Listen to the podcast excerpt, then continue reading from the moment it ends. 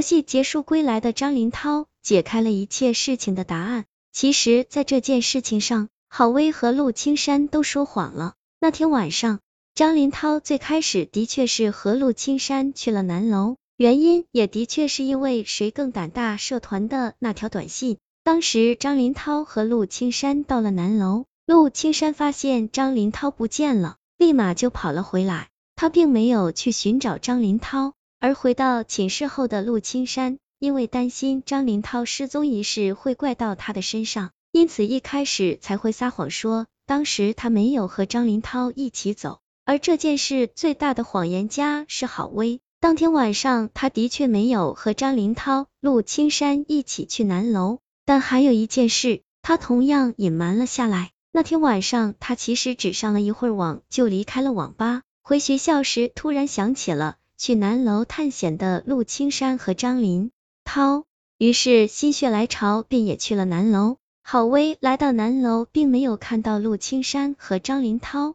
再加上本身胆小，便准备回去。谁知突然有人抓住了他的脚，喊救命！郝威吓坏了，踢了那人一脚便跑开了。那个人就是张林涛。学校南楼在进行重修。大概是施工工人忘了把位于南楼旁的水井盖盖上去。那天晚上，张林涛只是失足掉进了那口干枯的水井里。郝威离开南楼后，才反应过来，当时喊救命的人是张林涛。可是是他把张林涛踢进井里的，再加上张林涛一连几天没回来，郝威猜测张林涛是不是已经摔死了，因为那口枯井很深。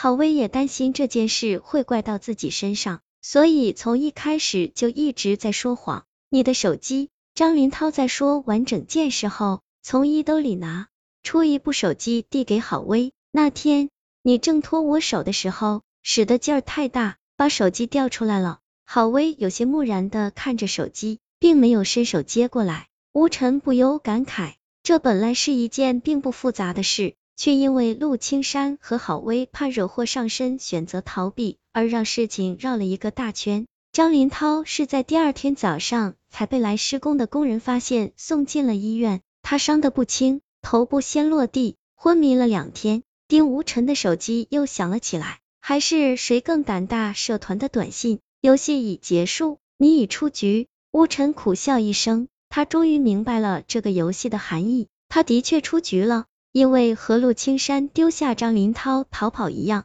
那天晚上他和郝威发现陆青山不见后，并没有寻找，而是立马跑开了。如果他能多停留一秒钟，或许他就能听见陆青山的呼救声。尾声几天后，谁更胆大？社团公布能够进入社团的学生名单，几百人的参与者，最后入选的只有八个人。张林涛站在名单前看了一会儿。拿出自己另外一部手机，发送了几天前早已编辑好的一段话。那些不敢承担或者逃避责任的人，才是真正的胆小鬼。丁无尘的手机突然响了起来。